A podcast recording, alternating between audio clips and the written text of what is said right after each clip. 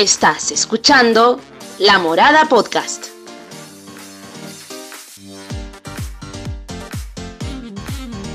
Está bien, estoy en la lucha, sé que tenemos que comunicar esto, pero si noto que la otra persona simplemente pone el tema en la mesa porque quiere molestar, entonces es una conversación que para mí es una pérdida de tiempo. Con Karina Correa. Que justamente como tú dices, pone el, el tema en la mesa y es como que, ah, lo opuesto, ¿qué vas a hacer? Y yo como que me da ganas de, de construirte la cara, o sea... y Lucía Vidal.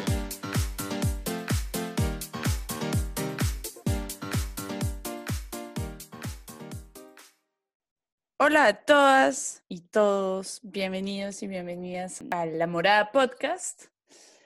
Eh, es un placer tenerlos y tenerlas acá.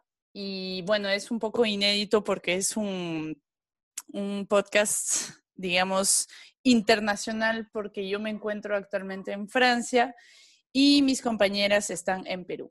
Yo me llamo Lucía y soy franco-peruana y como les dije, vivo en Francia ahora y ahora me lancé política local en la ciudad de Castanet, que es una ciudad en el sur de Francia y estoy con muchas ganas de emprender proyectos nuevos de política local y sobre todo ganar las próximas elecciones municipales con el grupo en el que estoy.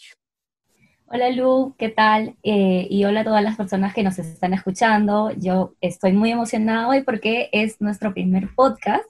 Así que, eh, bueno, este es el primero de muchos que queremos lanzar y esperemos que poco a poco el público que nos está escuchando vaya creciendo. Así que eh, en cuanto estén escuchando esto, por favor compártanlo también. Tenemos redes, ya se las vamos a dejar también.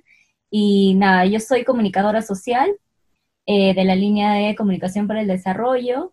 Eh, siempre he trabajado en educación, me apasiona muchísimo la educación y soy feminista también. Justamente por eso, eh, por todas las cosas en las que creo, que estoy formando este grupo con grandes amigas como Lucía y como Pau y Mónica, que también ya se van a presentar, y que decidimos formar esta comunidad y empezar con los podcasts para poner sobre la mesa varios temas que creemos que son importantes.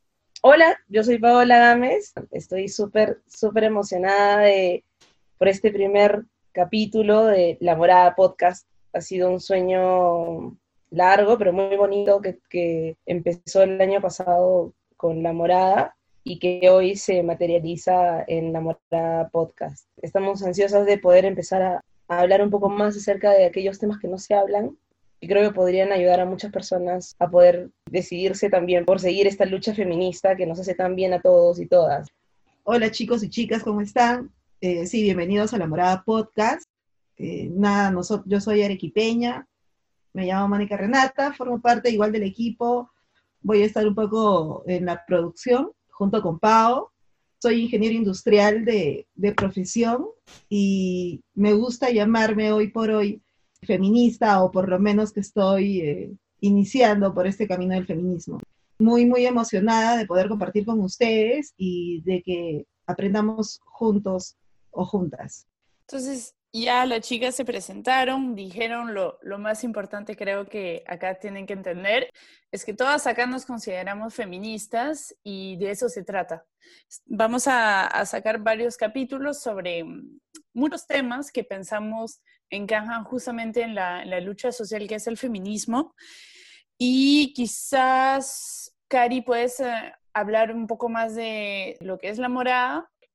Eh, bueno, la morada eh, nació como una comunidad justamente porque nos preocupan temas relacionados a la desigualdad y que afectan mayoritariamente a las mujeres. Con base en nuestras experiencias, en los lugares en los que hemos trabajado, las personas que hemos conocido, dentro de nuestra propia familia también, hemos visto muchas realidades eh, muy parecidas, dentro de las cuales eh, muchas mujeres se ven afectadas, por ejemplo, el tema económico, el hecho de que hay muchas niñas que no pueden estudiar, que no terminan de estudiar por el solo hecho de ser mujeres, eh, muchas mujeres que ven truncados sus estudios, sus sueños, porque de pronto quedaron embarazadas, eh, mucha violencia también hacia la mujer. Entonces, con base todo, en todo esto que hemos vivido, eh, un día nos juntamos con, con Pau y Moni y luego también eh, lo compartimos con, con Lu para crear esta comunidad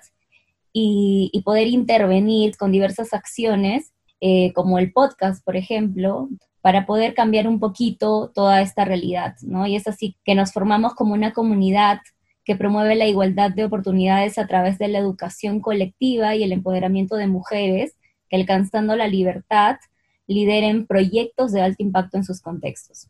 Entonces estamos empezando eh, las acciones a través de, los podcasts, que como ya decía Lu, vamos a tener diferentes temas eh, para tocar y hoy vamos a empezar con uno que me parece realmente importante. Eh, de hecho, todas coincidimos en que, en que es como el primer pasito, ¿no? En qué momento empezamos a feminacer.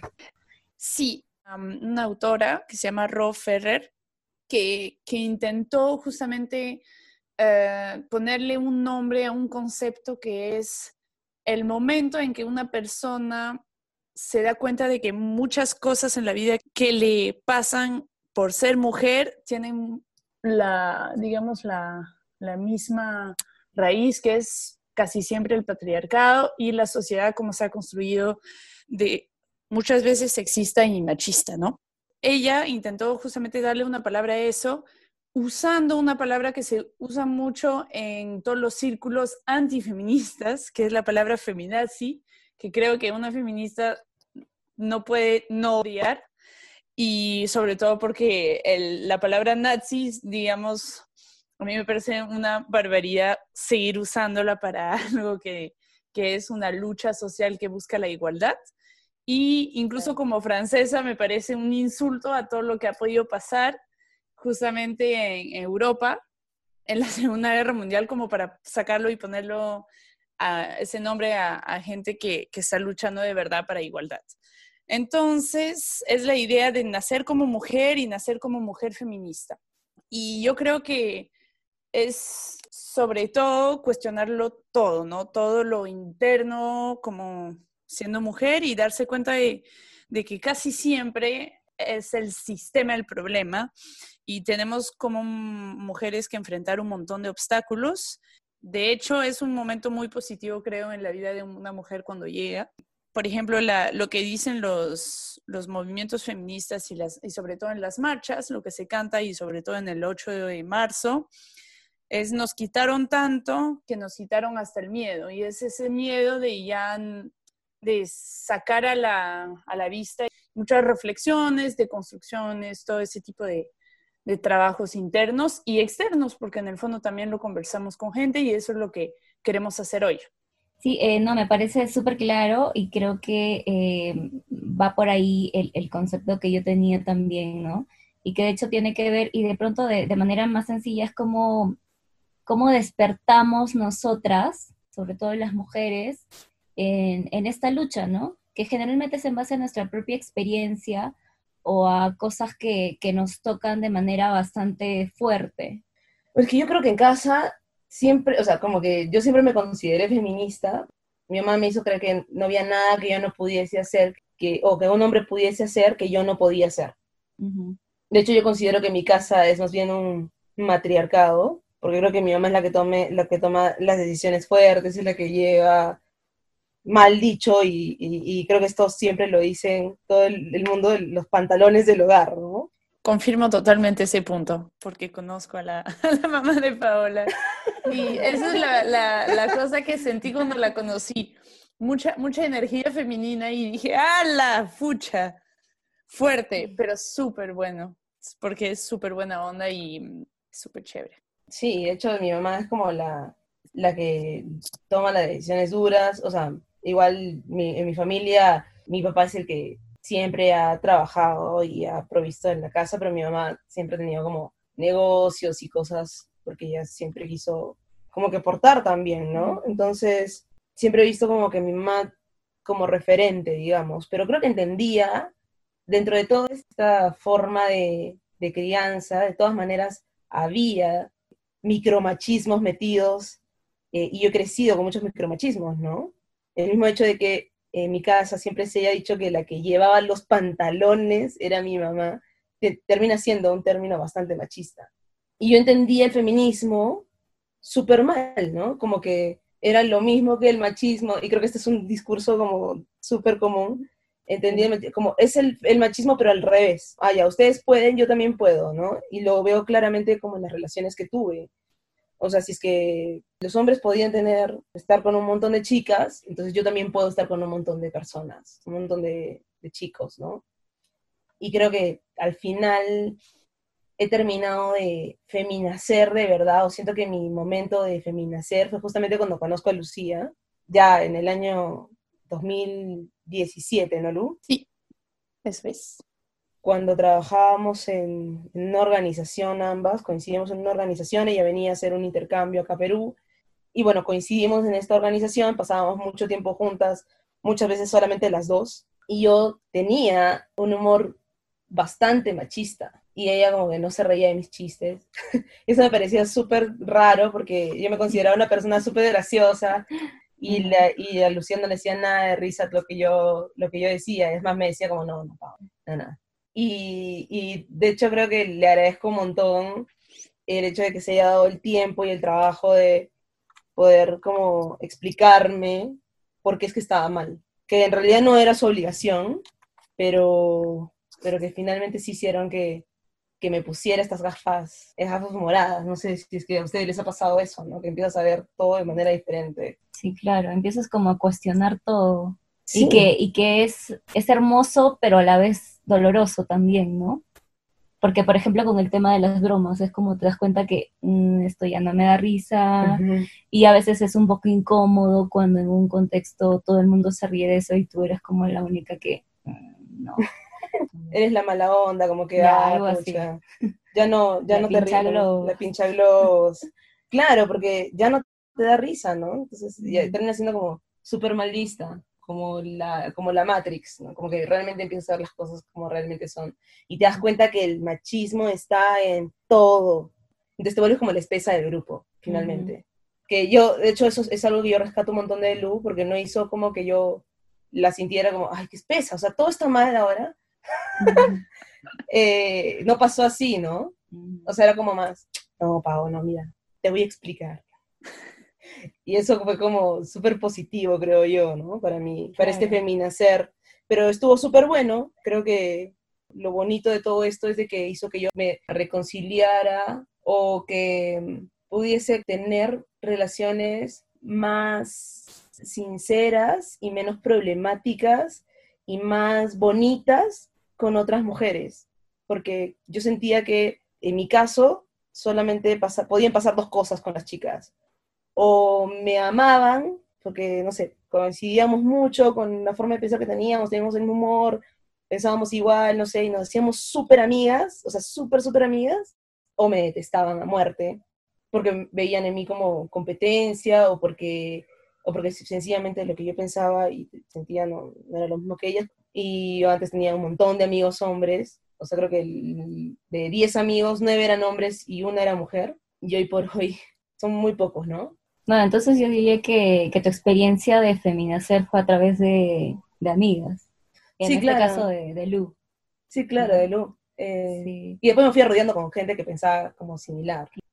Pucha, en mi caso, mi papá y mi mamá tuvieron una relación un poco singular con respecto a las familias que yo veía de mis amigos. Tuve una mamá proveedora y un papá que estaba mucho en casa con nosotros. Y yo de niña o de adolescente sentía que un poco los roles en ellos estaban un poco invertidos, ¿no? Veía a mi mamá que estaba mucho mm. tiempo en la calle y, y la veía a mi mamá arreglando las cosas en la casa, como gasfitera, no sé, como albañil, qué sé yo, y a mi papá un poco más cocinándonos, haciéndonos el desayuno, sentía que los roles estaban un poco invertidos. E igual mi mamá siempre ha sido una mujer súper fuerte, hoy por hoy a sus casi 70 años, siento que es una mujer a eh, la que el día de hoy admiro un montón, porque es una mujer que aprende y desaprende súper rápido. Pero en todo este contexto, con roles, según yo, invertidos, eh, igual siento que de alguna manera no, no podría llamar feminismo eso, pero vi a una mujer súper fuerte que era capaz de hacer un montón de cosas, ¿no? con todo, de todas maneras, con todas las mentalidades y estereotipos que son propios de una sociedad como la nuestra. Porque eh, más de una vez mi mamá me dijo que le sirviera el almuerzo a mi hermano porque él no sabía servirse, porque era hombre, ¿no? pero eh, en contraparte la veía poniéndole cemento algunos, algunas cosas, ella organizando y todo eso, ¿no? Eh, sin embargo, yo diría que yo feminazco definitivamente cuando Paola conoce a Lucía, o sea, Lucía también de alguna manera, no directa, porque yo no trabajaba con ella, pero sí indirecta, con Pao empiezo a abrir mis ojos de alguna manera yo, empiezo a ponerme las gafas moradas, ¿no? Empieza ese momento y a partir de ahí es que empiezo a cuestionarme un montón de cosas. Y a raíz de eso, efectivamente empezamos a tener, a conocer a otras personas que sabían un poco más que nosotros acerca del feminismo, que nos hacían preguntas importantes y potentes, que hacían que en mi caso me empiece a cuestionar sobre un montón de, de mentalidades que yo tenía en ese momento y por qué es que pensaba así, ¿no? Y creo que en ese momento de a poquito se ha empezado mi proceso de deconstrucción. Luego de conocer a Lucía un poco tiempo después, conocemos este, a Karina, que también nos empieza a hablar de esto y nos hace conocer un poco más de otros conceptos del feminismo, empezamos a hablar un poco más profundo de estos temas y continúo con ese tema de, construcción y de cuestionarme todas las cosas que pasaban. Y efectivamente, eso conlleva que al día de hoy, por ejemplo, para mí es imposible a veces tener una conversación con alguien sin darme cuenta de los micromachismos que hay, micromachismos, microracismos, microsexismos. En mi caso ha sido un tema como que súper importante porque el feminismo, feminacer, no solamente trae conmigo esta deconstrucción solamente feminista, sino hace que me empiece a cuestionar un montón de cosas que van más allá del solamente hecho de ser feminista. O sea, por ejemplo, hoy por hoy vemos este tema de lo que está pasando en Estados Unidos con el racismo. O sea, hace que me cuestione y deconstruya con todos los racismos o microracismos que hay aquí en el Perú, por ejemplo, súper bien solapados. Me parece, o sea, muy emocionante. De hecho, he intentado no hablar, no tomar la, la palabra porque, porque si no me iba a llorar. No.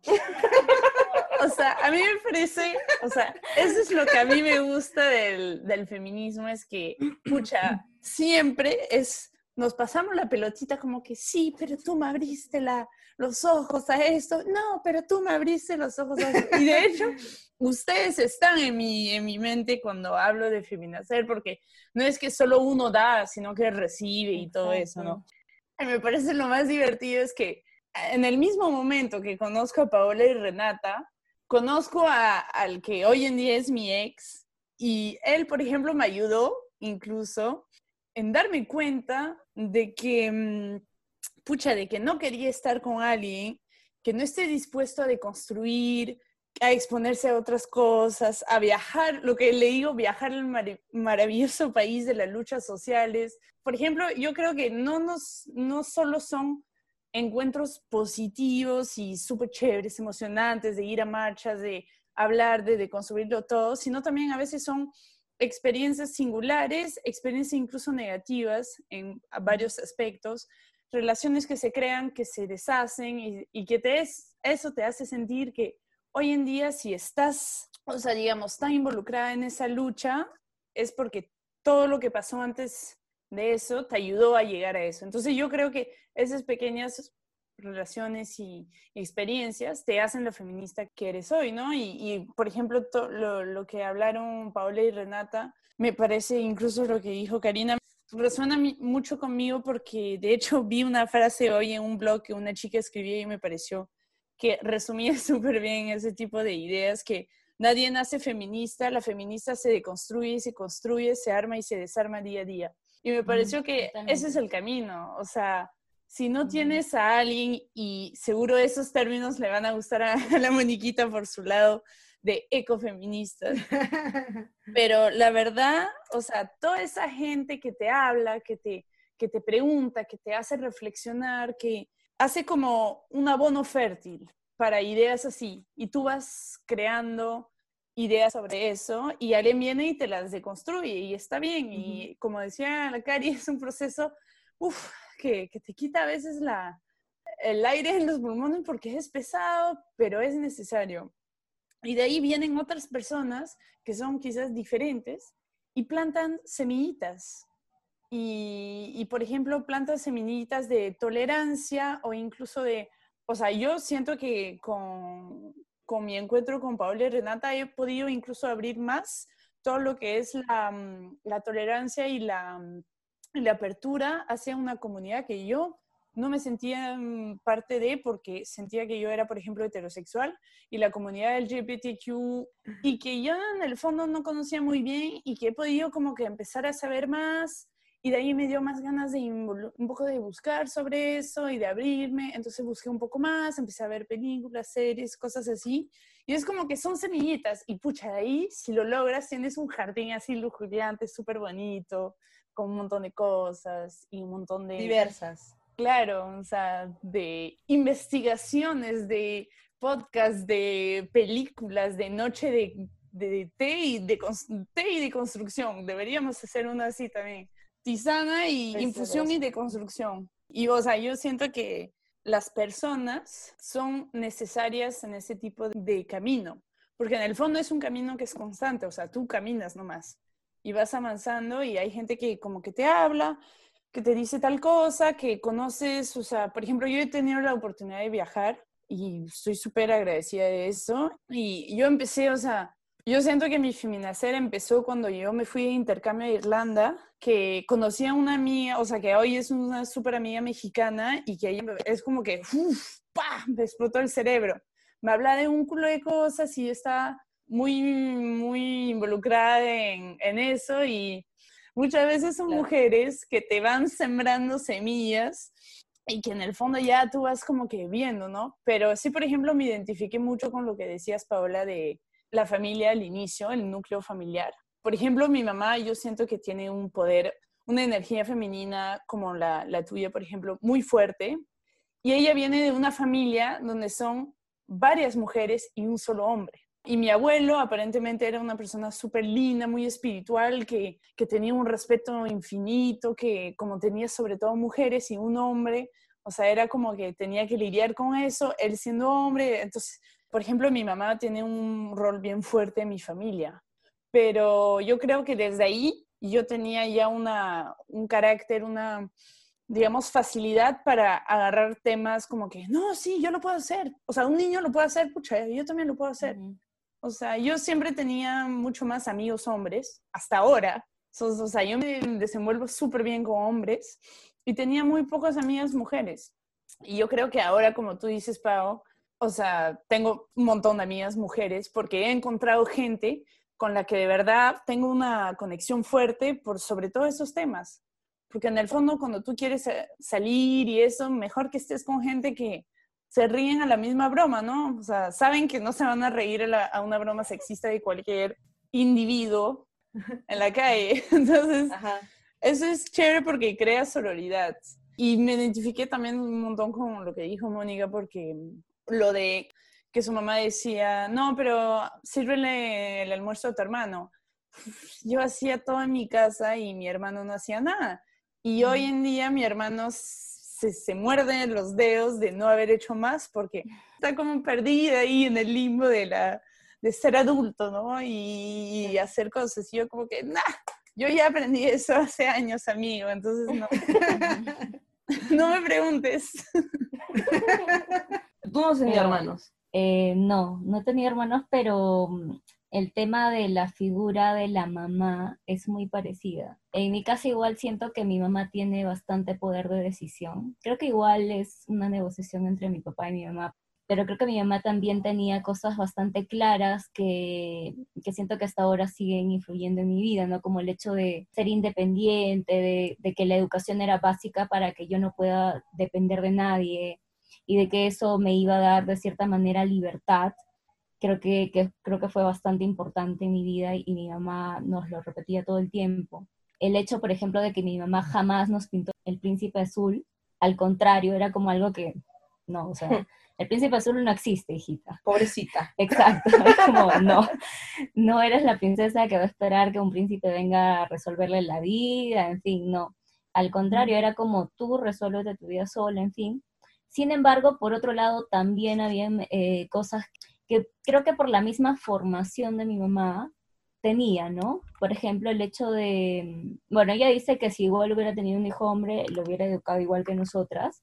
No sé, porque finalmente no, No lo tuvo. No lo tuvo, no, no tuvimos un hermano. Pero con mi sobrino igual a veces su, su ser abuela le gana un poco en, en hacerle algunas cosas. Sin embargo, igual eh, le enseña ahora que, que va creciendo, ¿no? Como igual tú tienes manos, lava tus platos, haz esto. Pero sí era mucho, por ejemplo, de, de que mi papá tampoco se servía la comida, no cocinaba, no lavaba platos. Entonces como que se distribuían los roles ahí, ¿no? Sin embargo, mi mamá sí hacía cosas que mi papá igual hacía en la casa, ¿no? O sea, entonces como que habían ambos tipos de mensajes, como el hecho de que hay cosas que las mujeres no podemos hacer, como, o por ejemplo, estas cosas que te dicen de niña, como una niñita no corre así, una niñita cierra las piernas, una Mm, niñita se, ¿no? Sé más femenina. Exacto, entonces como que Una esas chica borracha se ve horrible. Ya, esas cosas, por ejemplo, sí las he escuchado en casa, No, el hombre propone, pero la mujer dispone. Ya, Uy, también, todo el ¿no? tiempo. entonces como que, como que igual hay, hay, hay ambas de esas cosas, pero yo siento que de cierta forma, yo desde pequeña me cuestionaba varias cosas, pero ¿por qué? O sea, yo también quiero jugar así, ¿no? O a mí me encantaba jugar con carritos, con trompos, con canicas, y luego cuando iba creciendo iba cuestionándome más cosas, pero eh, todavía no conocía el feminismo. Recuerdo que una vez eh, en la universidad, como en los primeros años de la universidad, en el primer año o algo así, un compañero dijo como que las mujeres no podíamos hacer no sé qué cosa porque éramos mujeres, y yo le dije como, oye, pero, o sea, podemos hacer lo mismo, ¿no? El hecho de que tú seas hombre y yo mujer no quiere decir que no, no podamos hacer esto, ¿no? Tenemos manos. Y me dijo, ay, eres una feminista, pero como un insulto. Yo le dije, no, o sea, no, no voy a ser feminista, no es que sea feminista, pero pienso esto. Y eh, lo dejé ahí. Yo creía también que ser feminista era la contraparte de ser machista en ese momento. Felizmente después dije, necesito aprender sobre esto. Empecé a leer por mi cuenta y ya fue en el año 2014 que encontré a dos mujeres maravillosas que son Feli y Sara, que fueron como, como mis mentoras en el Feministas. feminismo, como mis mamás feministas, ¿no? En una asociación civil donde yo empecé a hacer prácticas y, y bueno, era un lugar pequeño que de hecho solo trabajaban mujeres. Entonces había bastante sororidad también, como que bastante apoyo, ¿no? Y yo estaba, justo entré al área de prevención de la violencia y equidad de género. Entonces, en esa área trabajaban Feli y Sara, y empezamos como a conversar sobre, sobre eso, porque además las dos decían que eran feministas, y empezábamos a conversar, yo les preguntaba, eh, y, también con mucho amor, con mucha paciencia, me, me explicaban bastantes cosas, me recomendaban libros, películas, y ahí viene algo que, que estaba pensando mientras ustedes eh, contaban su experiencia personal, que es, es cierto que llegan personas a ayudarte a abrir los ojos, pero si no hay un interés real, genuino de tu parte, no, la otra persona no puede ser mucho, ¿no? Pero yo creo que igual y, y lo que tú dices me hace mucho sentido. O sea, yo creo que antes de Lucía, yo- mi, mi mejor amiga, Silvana, ella ya había feminacido y creo que ella siempre me dio como muchos mensajes feministas. E incluso había criticado varias cosas que luego Lucía las critica, pero creo que no era mi momento. Creo que no estaba en esa posición de querer aprender. O sea, todavía sentía como, sí, mira, lo que tú estás pensando no, me, no, no lo entiendo ahora. Yo creo que ya venía de una experiencia que para mí había sido ya transformadora, porque había estado en una organización social antes, que había cambiado mi vida por completo y había, eh, me había hecho desaprender de verdad.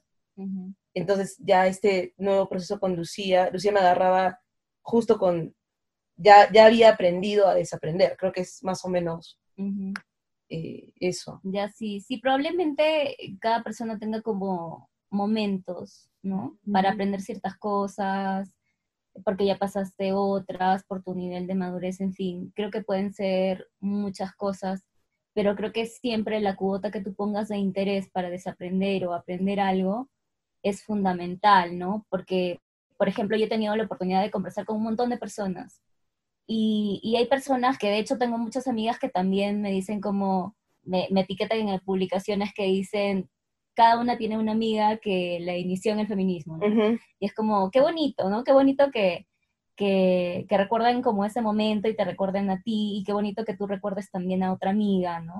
Pero hay personas con las que también he conversado sobre estos temas que siento que no tienen interés en aprender y que más bien yo siento que es una pérdida de tiempo, ¿no? Entonces, por eso digo, está bien, estoy en la lucha, sé que tenemos que comunicar esto, pero si noto que la otra persona simplemente pone el tema en la mesa porque quiere molestar, entonces es una conversación que para mí es una pérdida de tiempo. Entonces yo no estoy obligada a tocar este tema todo el tiempo, solo porque soy feminista. ¿No? Claro, a educar a la gente. Exacto, no soy la profesora de nadie, bueno, sí soy profesora, pero no soy profesora. Pero no de todo el no planeta. soy- Sí, pero, no soy, pero no soy profesora de todo el mundo en relación al feminismo. Entonces, yo tengo toda la disposición, de hecho, me, me- me gusta mucho hablar sobre estos temas con, con un montón de gente, siempre y cuando ve este interés real. Te, te entiendo totalmente. Pero hay gente de verdad que no quiere entender y, y que justamente como tú dices, pone el, el tema en la mesa y es como que, ah, lo opuesto, ¿qué vas a hacer? Y yo como que Sí, me da ganas de, de construirte la cara, o sea, no sé. es- Hay momentos O sea que, que es tan, tan violento ese tipo de, de preguntas, este tipo Sí. de, o sea, si quieres preguntarme eso, si quieres hablar de eso, hablemoslo bonito, hablemoslo con Claro. consentimiento, con, con positividad, lo que sea, pero yo sí, o sea, justamente de perder gente en el camino, yo creo que estoy haciendo, la- la- digamos, mi paz interior con eso. Y digo, quizás si esa persona no va a estar en mi camino porque no pensamos, igual, no es que no pensemos igual, pero no estamos dispuestos a conversar los dos de manera suave, de manera tolerante y todo. Ya, entonces, piña, quizás nos encontraremos de nuevo en el camino, pero te dejo por ahora porque estoy pensando en mí. Y eso lo hablo muy seguido con amigas. Una amiga que está viviendo en, en Perú y que es francesa también como yo, y otra que está viviendo en Perú y que es colombiana, y las tres nos unimos mucho cuando fui a trabajar a Perú. Pucha mía, tienes que pensar en ti también, o sea, tú de verdad necesitas gastar esa energía en intentar explicar cosas que sientes que en el fondo la persona no va a entender. O sea, siempre hablamos de, de- cosas que nos pasan y sobre todo relacionado a los hombres. Y por ejemplo, mi primita acaba de separarse de su novio y yo le decía, pero tienes que pensar en ti ahora. O sea, ¿cuánto tiempo pasaste con esa persona que te diste cuenta cuando haces como el, el resumen de toda la relación y te das cuenta de que en el fondo toda tu relación fue complacerle a él o, sea, hacer cosas que él quería o no sé qué, no sé cuánto. Incluso, como decía antes, con mi ex, la relación es, es como un, la chispa que te hace pensar en, ah, pero quizás me condicionaron, con, o sea, la sociedad me condicionó en pensar que yo tengo que hacer eso en mi relación, eh, que no puedo vestirme mal ni nada porque siempre tengo que, que estar bien para mi enamorado, porque para siempre sí. haya el deseo, no sé qué, no sé cuánto. Y tú vas responsabilidad. así como que no, no, no. Y entonces nos separamos. O sea, es así como que, ya entonces, piña, pues, ahora quiero pensar en mí. Y de hecho, eso hace bastante bien. Y tener un momento a solas. Pero Pucha, bueno. que, así repito, repito, ayer, en- ayer por la noche justo conversábamos algo de eso con Cari, y yo Sí. le decía, pucha, si, si yo me separara de Pau más adelante, qué difícil sería entrar en una relación nueva, y peor aún, qué difícil sería encontrar a un hombre peruano, latino, con el que yo pueda iniciar una relación a- eh, con, la mental, con las mentalidades que hoy tengo. Claro, y con todo lo que valoramos Ajá, actualmente. ¿no? correcto. Entonces, y aquí en el Perú, Dios mío, o sea, yo lo, ayer le decía a la Cari, Sí. pucha, no sé, que- no sé si lo podría encontrar. Qué difícil coincidir con alguien Sí. que valore por lo menos lo que para ti es tan importante, que tenga convicciones muy parecidas a las tuyas, que, que por lo menos sea aliado de tu lucha, ¿no? Entonces, Ujú. Claro. Sí, es uf, muy difícil y, y por lo menos acá en nuestro país la verdad es que sí, bien difícil. Eso Sí. será el, el capítulo de al final de la temporada de ¿Un hombre puede ser feminista? Sí. Así que atentos, atentas todos ahí en, donde nos estén escuchando. No, sí, es importante que nos sigan, por favor, en nuestras redes sociales. Pueden encontrarnos como La Morada en Instagram y en Facebook. Eh, bueno, Mónica y yo ahorita no, ya no vamos a salir, por lo menos en un tiempo, hasta cuando nos vuelvan a invitar, no mentira. eh, vamos a estar de manera oculta, pero presentes en cada uno de estos programas. Eh, cualquier consulta que quieran hacernos, igual por estas redes, no se olviden de seguirnos y escuchar este podcast por cualquier plataforma que ustedes utilicen para escuchar podcast. y compartirlo, ¿no? Eso nos ayuda bastante, que mientras más personas lo pueden escuchar, eh, podemos también generar de pronto un mayor debate, mayores conversaciones y... Y hacer la comunidad más grande también. Y hacer la comunidad más grande. Por, por, lo menos que las personas empiecen a preguntarse el por qué, ¿no? Cuestionarnos es tan, pero tan, pero tan importante. Entonces, creo que compartir el podcast o podcasts similares a estos, por lo menos empieza, ayuda un montón a que la gente empiece a cuestionarse las cosas. Y bueno, ya nos dimos cuenta de que con el conjunto de cuatro experiencias tienen varios temas similares. En el fondo nos dimos cuenta de que eh, para mucha gente el feminacer es parte de, digamos, contenido que puede ser artístico, libros, canciones, películas, series y sobre todo tiene una componente humana necesaria que como hicimos varias metáforas del abono fértil, las, o sea, las experiencias positivas de conocer a gente de cuestionar juntas o juntos todo ese tipo de, temas, de decir, no, pero ahí, ¿sabes qué? Me parece que esta broma, no sé qué, y tomar el tiempo con alguien que sabes de verdad que está abierto a ese tipo de, de, de cuestionamiento es muy importante y también pudimos ver de que la construcción familiar es muy importante en cómo nos construimos como seres humanos y seres sensibles y emocionales o sea, incluso experiencias negativas como, como instabilidad en la familia, como gente que nos damos cuenta de que en el fondo no les interesa o que intentan como que con un palito ahí en las costillas, como que, ay, te duele, te duele, te digo feminista, ¿qué vas a hacer? Y entonces, bueno, todo es, digamos, objeto y herramienta para crecer como feminista. Y eso es muy importante. Entonces, si les gustó este contenido, y esperamos que sí, porque a nosotros nos gusta mucho conversar de esos temas, los, y las esperamos para el próximo capítulo. Incluso si no les pareció chévere y quieren decirnoslo, lo pueden hacer por redes, porque estamos abiertas a recibir comentarios. Esperamos que les haya gustado y que lo pongan en las redes.